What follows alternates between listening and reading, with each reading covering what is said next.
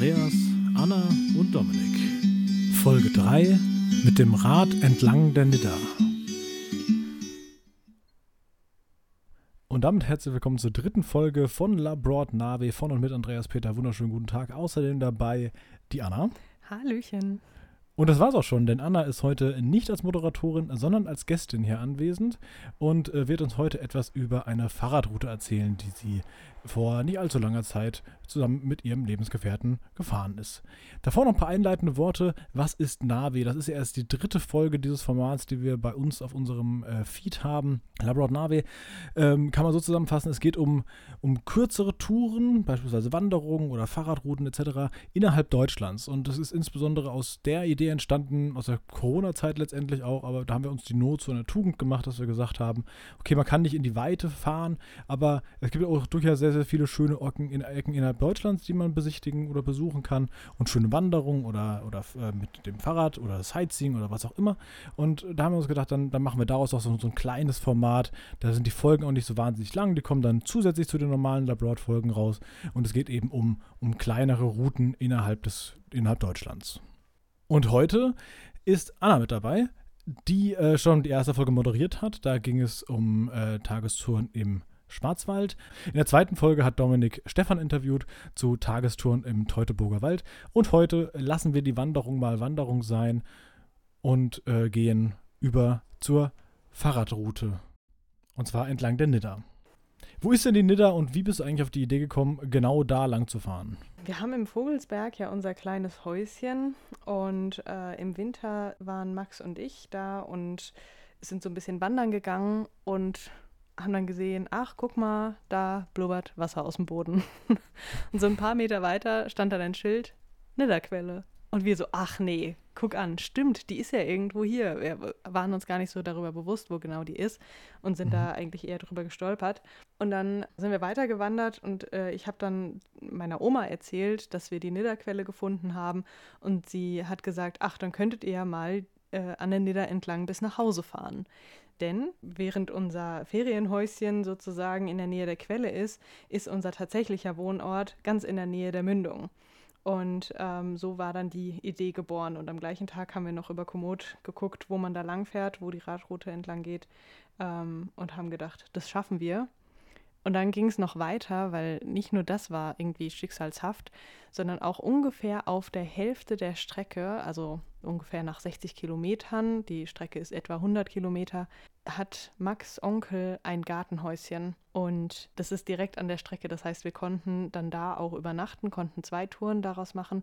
Es gibt auch Leute, die rocken die Strecke auf dem Rennrad innerhalb von wenigen Stunden runter. Bin ich aber nicht. Also es war für uns halt auch Radtour, Tag in der Natur verbringen und nicht nur ähm, Streckenrekord aufstellen. So war es ja auch nicht gedacht. Also ich äh, würde die Strecke auch mit, mit, mit dem Rennrad fahren und das wäre auch, auch locker möglich. Aber ähm, ist halt ein anderes Ziel. Und euer genau. Ziel war eben, ja, mal ein bisschen entspannt machen. Kann man ruhig auch mal zwischendurch eine Mittagspause machen und dann eben in dieser Gartenhütte da übernachten. Da habe ich gehört, war es gar nicht mal so warm.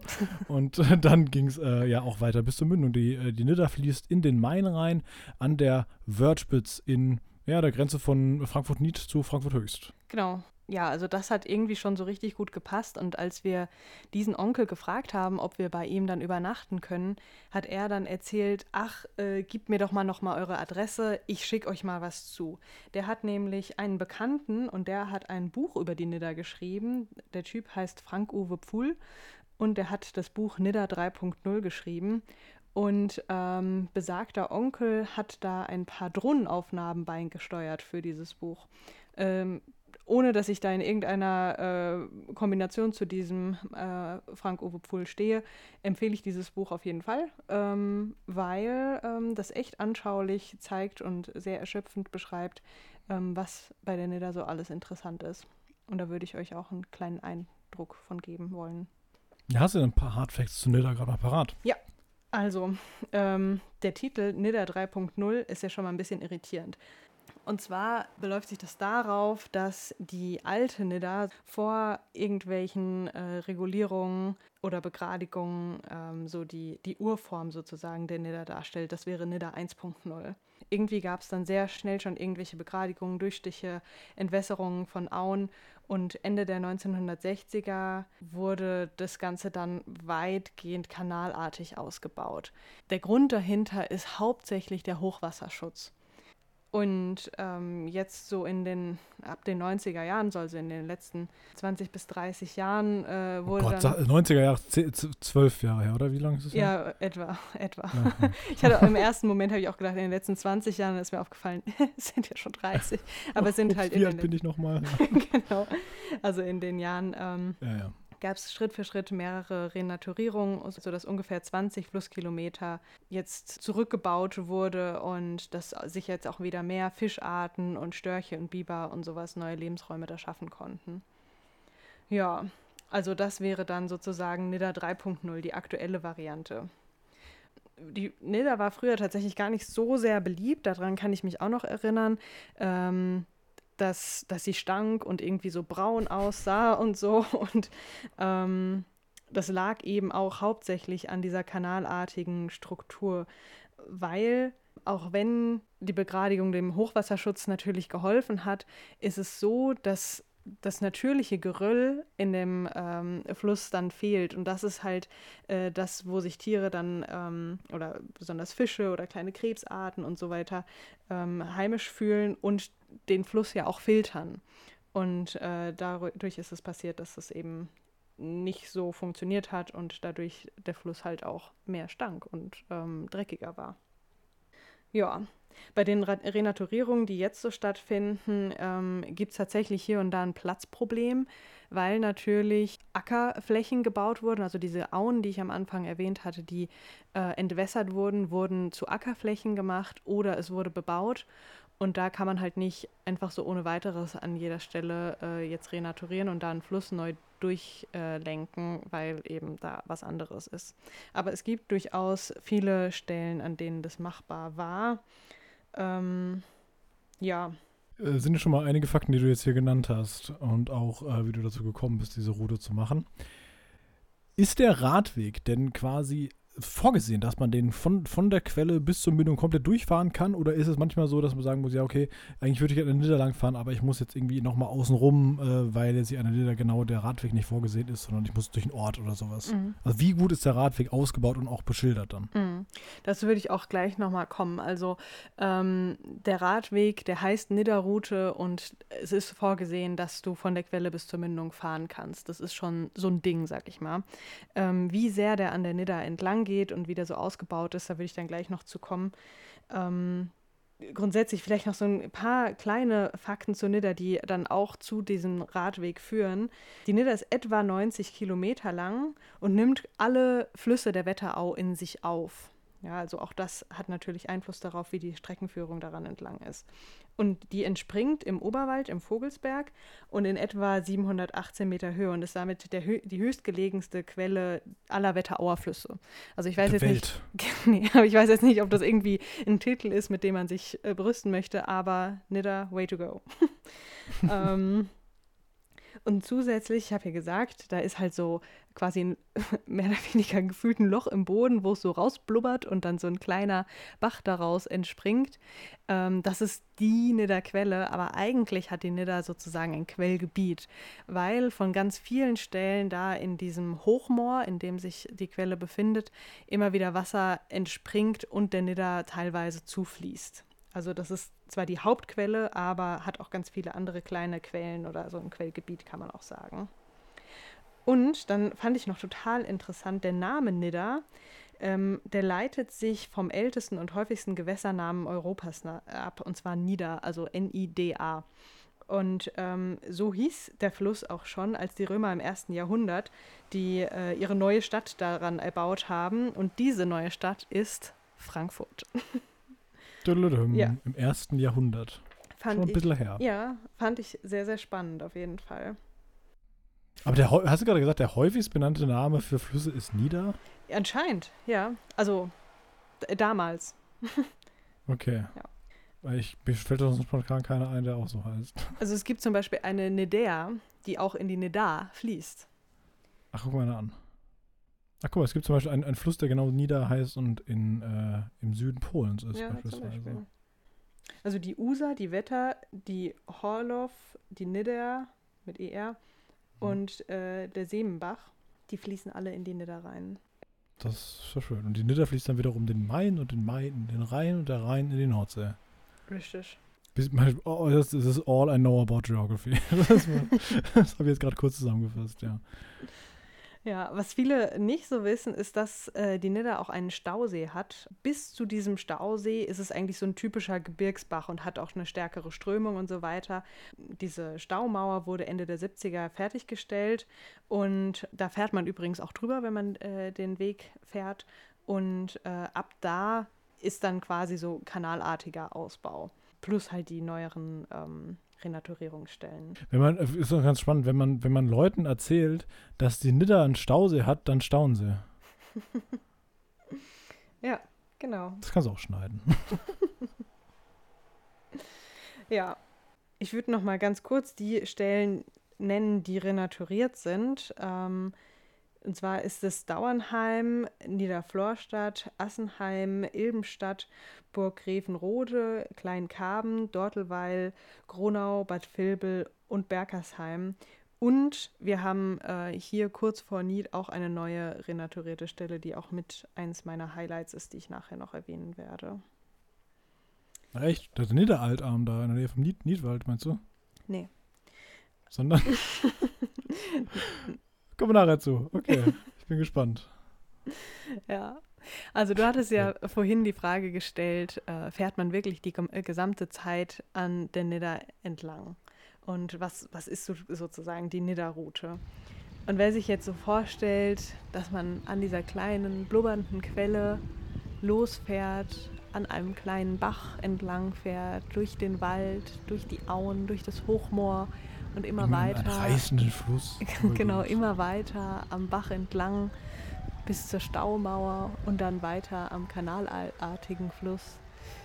Den muss ich leider ein bisschen enttäuschen, weil ganz so ist es nicht. Also ich fange mal ganz am Anfang an, sozusagen. Wir wurden mit den Fahrrädern in den Vogelsberg gefahren. Wir haben natürlich den unglaublichen Luxus, dass meine Mutter ein relativ großes Auto fährt, wo auch zwei Fahrräder reinpassen, wenn man alle Sitze rausnimmt. Und ähm, also nicht alle, schon die, auf denen wir sitzen können, blieben noch drin, also drei. Ähm, sind dann äh, da hochgefahren und es gibt einen Parkplatz, der heißt äh, Nidderquellen Parkplatz, also ist auch ausgeschildert und so findet man ganz leicht.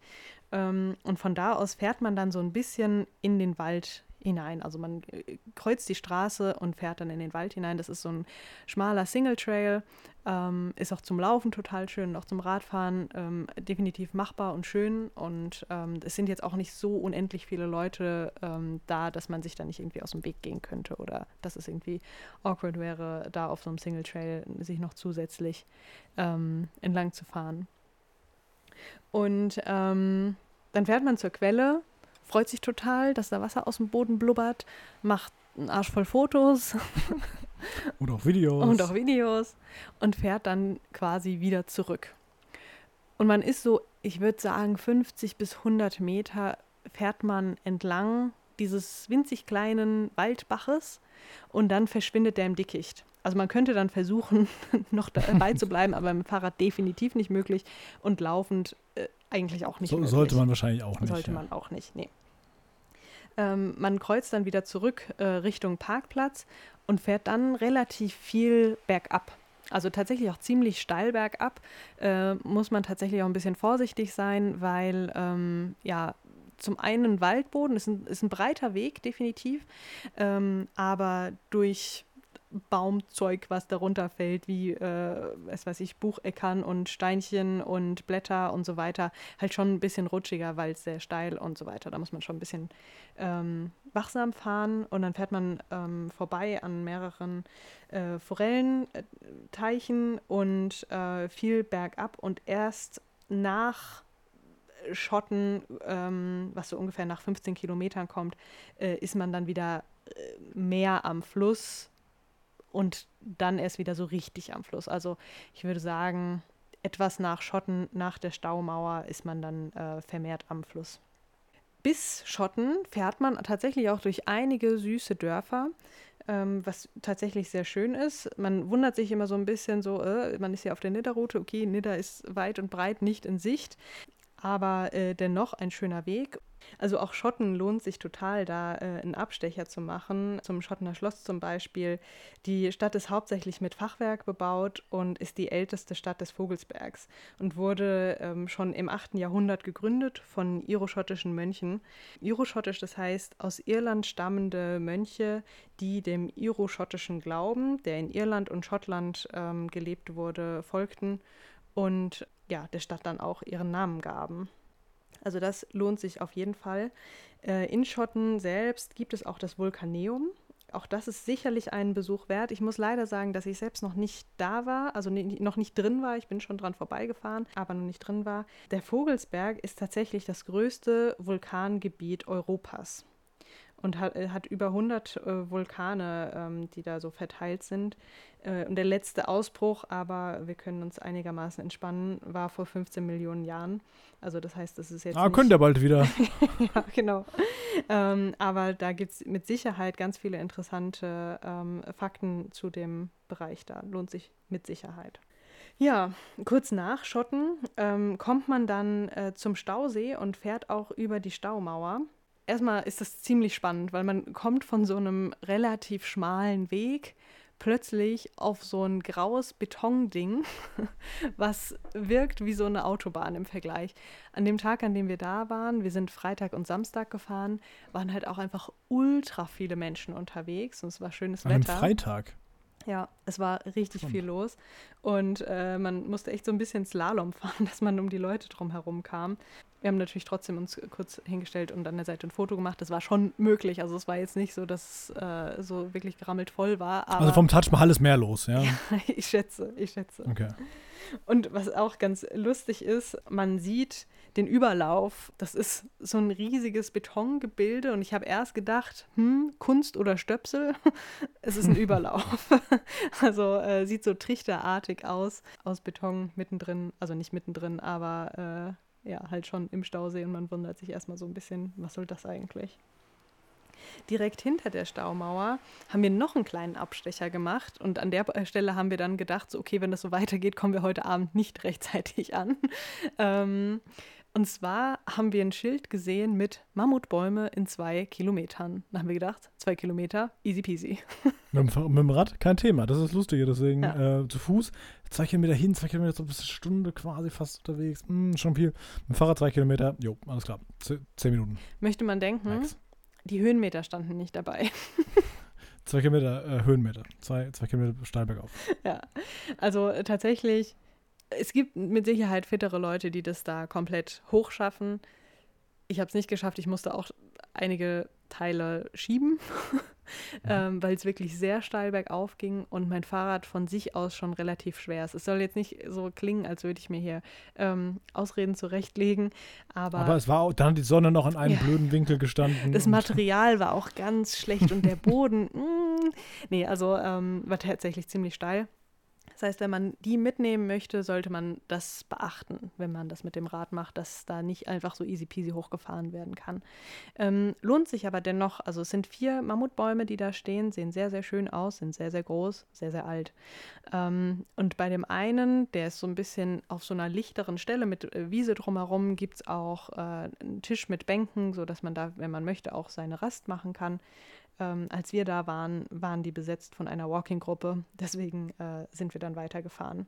Der Weg zurück zur Nether-Strecke ist dann allerdings mega gut, weil man radelt wieder schön bergab. Irgendwann tun die Hände weh vom Bremsen. ja, das ging gerade noch so. Ja, wo wir gerade schon bei Rastplätzen sind.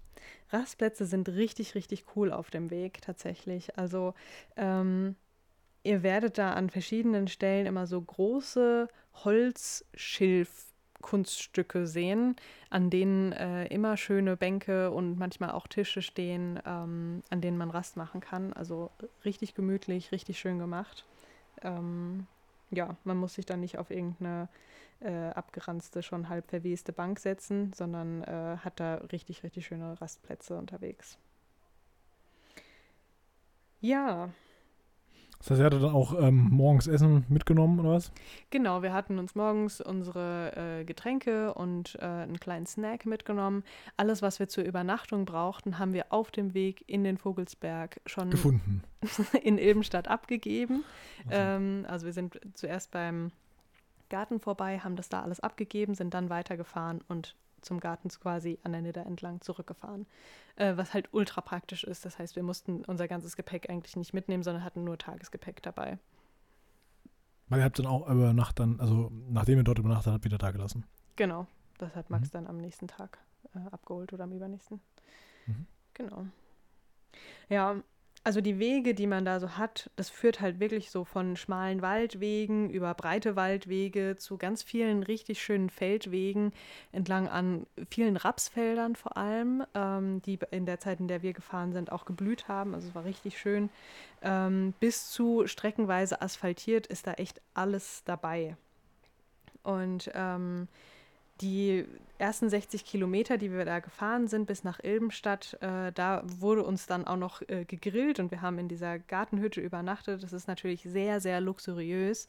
Ähm, und ich habe auch mal geguckt, was es so an Unterkünften unterwegs geben könnte, was etwa in der Hälfte ist. Ähm, da habe ich das nächste, was ich gefunden habe, sind zwei Pensionen, die es im Niddertal gibt. Also in Niddertal, in der Stadt Niddertal. Ähm, also das ist, also ich stehe in keiner Relation zu denen. Ich habe nur geguckt, was es alternativ gibt, weil wahrscheinlich nicht alle bei Max Onkel übernachten können. Falls Aber ihr das nachmachen Auch wenn doch, möchtet. frag doch einfach mal an. Ja, genau. Max ist ein sehr lieber Typ und ähm, sein Onkel bestimmt auch. Ja, er kann bestimmt ein gutes Wort äh, einlegen. Er grillt bestimmt auch für euch. Auf jeden Fall. Wir hatten tatsächlich, na, also es wurde für mich sehr, sehr lieb äh, ein veganes Schnitzel gemacht und es wurden Burger Buns selbst gemacht. Und zum Nachtisch gab es ähm, so eine Ananasscheibe mit so ein bisschen braunen Zucker auf, äh, auf dem Grill. Sehr, sehr geil, sehr empfehlenswert. Einfach an Nee, äh, nicht, nicht machen. Nicht, don't try this at home. Doch. Ananas sind böse. Ja, genau. Am zweiten Tag waren es ja dann für uns nur noch 40 Kilometer. Also ähm, im Vergleich wirklich Vor dem Frühstück habt ihr es dann runtergerissen. sehr ne? flott. nee, wir haben tatsächlich noch vor Ort gefrühstückt. Ähm, aber äh, der Wie zweite war die Nacht denn so? kalt. Das, äh, das ist wichtig, wenn ihr ähm, in der Hütte von Max Onkel übernachtet. nehmt, euch, nehmt euch was Warmes mit. Ja, also ich hatte tatsächlich was Warmes dabei, aber ich war trotzdem richtig durchgefroren. Und ich bin so jemand, ähm, ich möchte halt auf gar keinen Fall irgendjemanden wecken oder stören, weil ich denke, oh nein, wenn die genauso schlecht schlafen wie ich und jetzt halt gerade mal geschlafen haben, dann möchte ich nicht noch dafür verantwortlich sein, die Person dann zu wecken und so. Und deswegen habe ich Max nicht geweckt. Was ich nicht wusste, ist, dass sein Onkel ihm am Abend vorher, als ich nicht da war, noch gesagt hat, da in der Kiste sind übrigens noch Decken. Das wusste ich nicht und ich wollte halt nicht fragen. Am nächsten Morgen meinte Max so, wieso hast du mich nicht geweckt? Nicht, weil ich dich nicht wecken wollte, ich wollte dich nicht stören. Ähm, was dann dazu führte, dass ich mir alles, was ich an Anziehsachen dabei hatte und was Max an Anziehsachen dabei hatte sozusagen, übergezogen habe und ich glaube so neun Schichten anhab. Und dabei hattest du ihn nicht geweckt? Nee, das, nein, das habe ich am nächsten Morgen gemacht. Ach so, okay. Äh, und in der Sonne heißen Tee getrunken habe und ähm, Hampelmänner gemacht habe und so äh, Sportübungen, um irgendwie meinen Körper wieder warm zu kriegen. um, ähm, um kurz ein Bild zu haben, wie du aussahst, ähm, es gibt diese Friends-Folge, wo genau. Joey Could alle Klamotten von Chandler an. Genau, wo Joey alle Klamotten von Chandler an hat. Ungefähr das.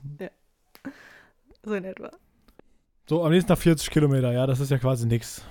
Ähm, waren dann mittags zu Hause. Nein, frühen Nachmittag waren wir zu Hause. Ähm, Sieht man auch wieder, wie entspannt ihr gefahren seid. Ja, wir sind definitiv entspannt gefahren. Auch da haben wir nochmal ein Päuschen gemacht. Der zweite Tag war vom Wetter her nicht ganz so geil. Da hatten wir immer mal wieder Nieselregen. Das heißt, wir hatten auch immer wieder unsere Regenkleidung an. Ähm, Und kurz bevor wir da waren, also so zwei Kilometer bevor wir an der Mündung waren, hat es plötzlich auch nochmal richtig geschüttet. Das sind doch Ähm, aber die heißen Eisenbahn, Eisenbahnübergänge, da hätte man sich drunter stellen können, oder nicht? ja, wir waren aber allerdings noch kurz davor. Ach so, praktisch. Ja. Genau. Und äh, das war halt nicht ganz so optimal, aber dann sucht euch doch einfach, wenn ihr das nachmachen wollt, zwei schöne Tage aus. Das ist so mein Tipp an euch. Das ist in diesem Sommer auch nicht so ganz leicht, aber Das stimmt. äh, gibt, gibt ja noch mehr Jahre. aber der ist ja jetzt auch quasi vorbei. Das ist richtig, ja. Ja. Ja, ich habe noch so ein paar Highlights von unterwegs. Ähm, besonders den zweiten Tag betreffend. Am ersten Tag hatte ich ja schon Schotten auf jeden Fall erwähnt ähm, und die Mammutbäume. Am zweiten Tag wäre das das Schloss Bad Vilbel. Ähm, und das War da drin? Nee. Hm? War sie da drin? Nee. Nein, waren wir nicht. oder? Aber trotzdem schön irgendwie mal so drumherum. Das ist auch ein richtig schöner Park. Ähm, in Bad Vilbel wird ja auch Hassia abgefüllt. Ähm, und ja, eigentlich irgendwie ganz schön da. Und äh, Das heißt, in Bad Vilbel stellt Hass ja quasi Plastikflaschen her, muss man an der sagen. stimmt. und sie, sie füllen das Wasser in die Plastikflaschen. Genau. Ja. Ähm, ansonsten noch ein Highlight ist das Petri-Haus in Rödelheim. Das wurde schon 1720 erbaut und wurde dann äh, von einem Herrn Petri und äh, wurde dann von Georg Wolfgang an der Stelle. ja, genau. Hölle, Hölle, Hölle. ähm, genau, und wurde dann 1819 von Georg Brentano gekauft. Also Brentano, der ist in Der hat auch Frankfurt. ein Schwimmbad gehabt, das ist Brentano-Bad. Genau, und der Brentano Park und so gehört auch zu ihm. Das war ein Kaufmann, äh, ein recht bekannter und wohlhabender, der in Frankfurt so einiges äh, im Besitz hatte. genau, der hat es auch so ein bisschen umgebaut und ähm, seit 1750, äh, also kurz nach oder 30 Jahre nachdem äh, das Haus erbaut wurde, wurde da auch daneben ein Ginkgo-Baum gepflanzt. War es nicht gerade noch 1819? 1819 hat Brentano es abgekauft. Genau, aber jetzt 1750 ist ja. Ach so. Okay. Wann wurde es gebaut? 1720. Ah, das macht mehr Sinn. ähm, hat einen Ginkgo-Baum gepflanzt und das ist der älteste Baum Deutschlands und vielleicht sogar der älteste Baum Europas. Verrückt, oder? Echt? Ja. Wenn es 1750 war, das ist der älteste Baum Europas. Äh, wahrscheinlich, vielleicht sogar. Wenn der damals gepflanzt, wie groß war denn der damals schon? Das weiß ich nicht. Weil guck mal, ich war ja jetzt ähm, bei der, beim Druckhaus in Hanau-Steinheim Hm. und davor steht eine Linde, die über 300 Jahre alt ist. Hm. Das heißt auch 1700 Ebbes. Hm. Ja.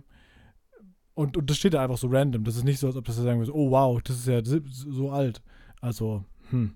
I- Ich würde es mal anzweifeln. K können wir machen. Also steht in diesem NEDA 3.0 Buch. Äh, das ist meine Quelle sozusagen. Ha. Ähm, ja, also ich fand es auf jeden Fall sehr spannend, aber ähm, natürlich Ja, guck mal, also hier zum Beispiel die, die knochige Sommerlinde ist der vielleicht älteste Baum Deutschlands. Die Experten schätzen ihr Alter auf 1200 Jahre. Okay. Hm. Ja, dann ähm, würde ich an dieser Stelle sagen, hat das Buch gelogen. Hier irrt der Autor. Ja. Na gut, also ist trotzdem alter Ginkgo-Baum.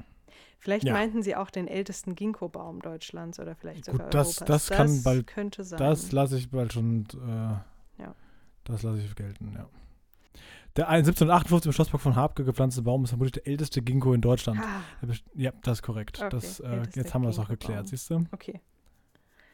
Der ist Ähm, übrigens 4,70 Meter im Umfang und 15 Meter hoch. ja, gar nicht mal so klein. Mhm. Und was ja in Frankfurt auch immer richtig wichtig ist und für Prädikat wertvoll steht, ist Goethe war da. Aber Moment mal, das ist im Schlosspark von Harbke. Harbke liegt in Sachsen-Anhalt. Das ist nicht dieser. Ah, das ist nicht dieser. Mit einem Alter, es ist der Ginkgo in Rödelheim, sein Einzelbaum der aus China stammenden Art Ginkgo bla in der Stadt Frankfurt am Main. Er wurde 1750 neben dem Petri-Haus, Mhm. äh, bla bla bla, das, Fontano, mit einem Alter von mit einem Alter von über 260 Jahren ist der Baum das älteste Exemplar seiner Zeit in Deutschland, weil es eben eine andere Ginkgo-Art ist. Okay, cool. Ah. Ähm, und in seiner Höhe beträgt er 18 Meter. Also wir korrigieren. man In dem Buch steht zwar, es ist der älteste Baum, gemeint ist der älte, älteste Ginkgo-Baum und zwar der älteste Ginkgo-Baum genau dieser Art. So ist es. So, jetzt haben wir es Okay. doch. Ja. ja, gut.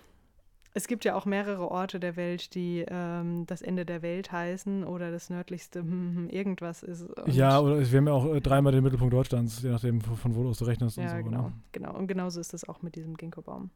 Ja. Genau, und im Petri-Haus war halt auch, wie gesagt, Goethe, ähm, Okay.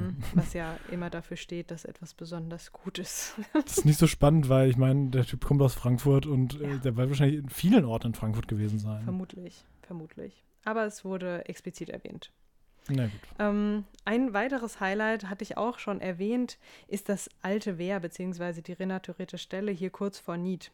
Ähm, da sind tatsächlich Stromschnellen und die werden äh, häufig jetzt mittlerweile auch zum Baden genutzt. Also da sind ganz viele. Ach, die? Ja, Ja. sicher. Das ist ja nicht so. Ja, genau, genau. Das ist schön. Da sehe ich oftmals Leute stehen, die da einfach äh, drin planschen oder, oder sich hinlegen oder zumindest am Rand sitzen und so, wenn ich da lang laufe. Genau, also das ist so eine Art ja, Strandgebiet, würde man schon sagen. Also es ist sandig und diese Stromschnellen laden halt wirklich dazu ein, da mal reinzuplanschen. Was schade ist, ist, dass viele Leute, die sich da halt hinlegen, hinsetzen, hinstellen, auch sehr viel Müll da lassen. Ähm, das ist tatsächlich ein Riesenproblem. Also da ist auch häufiger mal die Polizei und so und kann ja jetzt auch nicht wirklich was machen. Und das ist halt schade. Ähm, gilt für egal welche Stellen in der Natur. Leute, nehmt euren Müll mit, so Ja, wie grundsätzlich. schwer ist es eigentlich? die Leute, ne? die, Ich mein, äh, denen ich das hier sage, die betrifft es selbstverständlich nicht. Ähm, Ja, hören natürlich die richtigen dann wieder nicht, aber na gut. Richtig, richtig, richtig. Ja, weil ich meine, man hat es voll hingetragen, dann ist man am Ende zu schwach, um es leer zurückzutragen, verstehe ich nicht. Ja, verstehe ich auch nicht. Also manchmal kann es ja auch sein, dass irgendwie die Mülleimer ähm, irgendwie, also geplündert werden von Krähen oder sowas. Das kann immer mal Das- sein, dass das darüber so passiert, ein ja. bisschen was rausgetragen wird, aber ähm, nicht in den Mengen, in denen das da teilweise liegt, ähm, was Ja. halt auch Sperrmüll und äh, so ein Gedöns angeht. Also das ist echt sehr traurig. Na gut. Ähm, ein weiterer Weg, der tatsächlich mit, dem Nidda, mit der Nidda-Route ein bisschen übereinstimmt, ist äh, der Grüngürtel. Und zwar ab Berkersheim in etwa ähm, geht der Weg äh, parallel, so- also nicht parallel, sondern äh, der deckt sich. Ähm, und der Grüngürtel ist auf jeden Fall was, was ich auch noch sehr, sehr empfehlen kann, wenn ihr im äh, Rhein-Main-Gebiet mit dem Rad unterwegs sein wollt. Sind 66 Kilometer einmal um Frankfurt drumherum. Ist einfach ein wunderschöner Weg und sehr, sehr abwechslungsreich. Und der führt auch hier äh, unmittelbar bei mir ums Eck vorbei. Also wirklich, das ist ähm, 200 Meter Luftlinie. Äh, wenn ihr de den Grüngürtel fahrt, sagt Bescheid, ich äh, bringe euch was zu trinken auf dem Weg. Weil ich einfach so ein netter Typ bin. To total witzig, weil das habe ich auch gedacht. Wenn, wenn ihr den Nidderradweg macht oder so, ähm, dann äh, schreibt uns einfach bei, bei Insti äh, und wenn ihr an der Mündung angekommen seid, treffen wir uns an der Wörthspitze und bringen ein kleines Picknick mit. Kann man machen, kriegen wir hin. Kriegen wir auf jeden Fall hin. Egal ob Grüngürtel oder Nidderradweg, ähm, schreibt uns, wir kommen vorbei mit Getränken eurer Wahl. So ist es. Das war jetzt so, soweit ich weiß, die erste Fahrradtour, also mehrtägige Fahrradtour, die du gemacht hast. Ja, das stimmt. Wie war das so für dich? Das war super. Also wir haben tatsächlich vorher den Grüngürtel gemacht mit den 66 Kilometern. Das war mir sehr wichtig, weil ich mir gedacht habe, äh, ich habe das Fahrrad sehr neu und mein Fahrrad davor, das erklärt auch, warum ich ähm, nicht so viele mehrtägige Touren gemacht hat, ähm, ist das Fahrrad, was meine Mutter geschenkt bekommen hat, als sie 15 wurde. Und das war Jetzt ist unsere Mutter mittlerweile älter als 15. ja, genau. Also das ist schon, hat schon fast historische Dimensionen, was dieses Fahrrad äh, auf sich hat. Und ich liebe Über 40 dieses, Jahre alt. ja. Ja. Und ich, ich liebe dieses Fahrrad total. Das ist so ein ähm, altes Herkules-Hollandrad sozusagen und ähm, hat für mich unwahrscheinlich großen ähm, ja, sentimentalen Wert, weil meine Oma auch das gleiche gefahren ist. Äh, jetzt steht es in der ähm, Garage, weil meine Oma kein Fahrrad mehr fährt. Ähm, aber das bedeutet mir einfach total viel und deswegen hat es sehr viel Überwindung gekostet, äh, mir ein neues Rad zuzulegen. Aber ich habe jetzt durch eine glückliche Fügung, beziehungsweise meinen Kollegen, der auch Fahrräder zusammenschraubt, ähm, ein sehr gutes Fahrrad für relativ wenig Geld, äh, für, eigentlich für sehr wenig Geld, ähm, bekommen und habe dann gedacht, okay, damit möchte ich und kann ich auch Touren fahren, weil mit dem anderen wäre das schlicht und ergreifend nicht möglich gewesen, weil das sehr, sehr klapprig ist und ich brauche äh, dreimal so lange äh, mit dem alten wie jetzt mit dem neuen.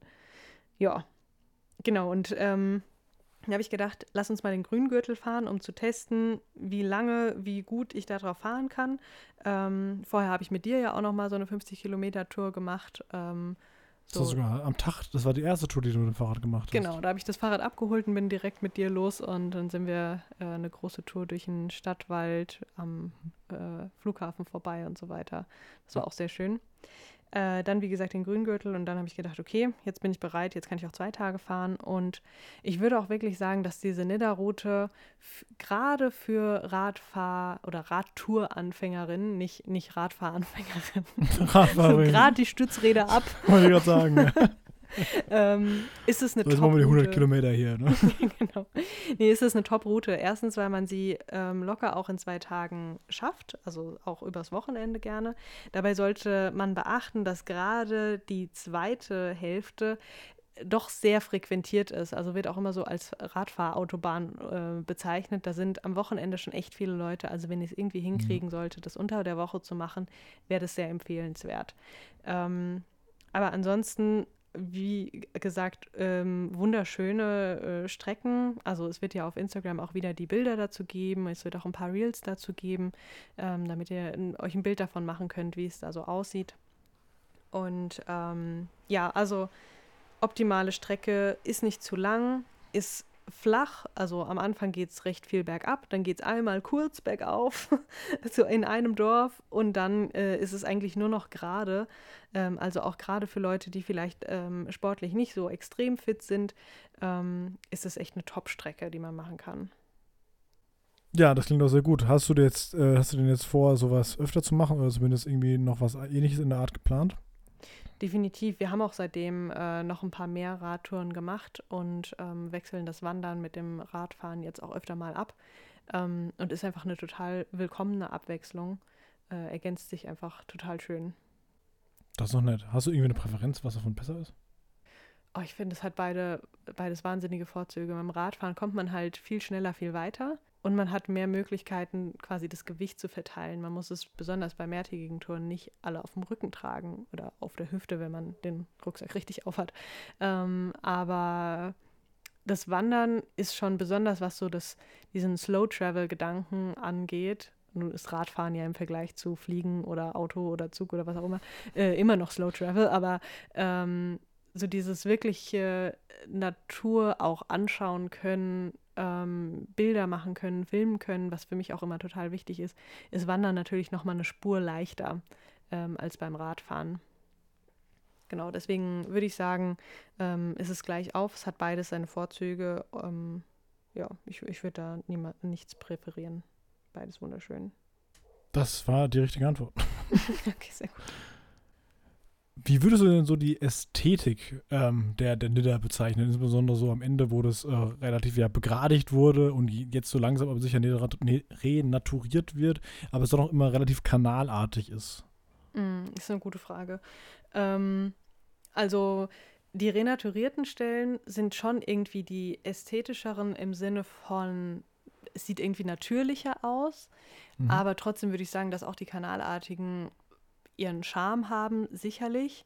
Ähm, es ist halt immer die Frage, warum wurde es gemacht und was wird damit gemacht. Ne? Also ich hatte ja schon gesagt, dass es ähm, dazu beitrug, dass ähm, die, der Fluss eben nicht so gesund war und nicht so gut roch und so weiter ähm, wie in der natürlichen Form.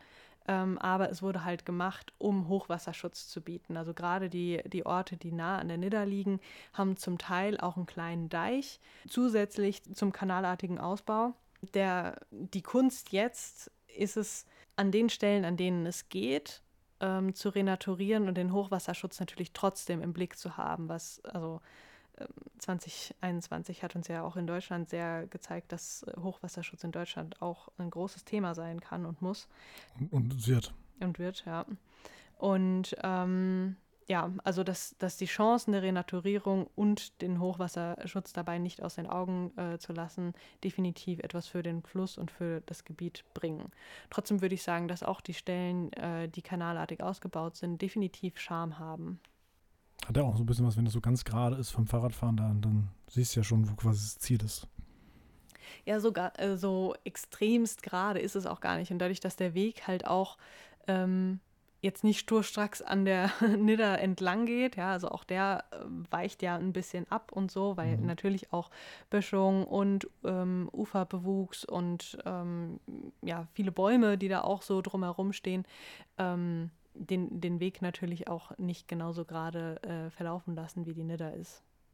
Das macht Sinn. Ja. Prima. Ähm, hast du sonst noch irgendwas, was du zu Nidda noch loswerden möchtest?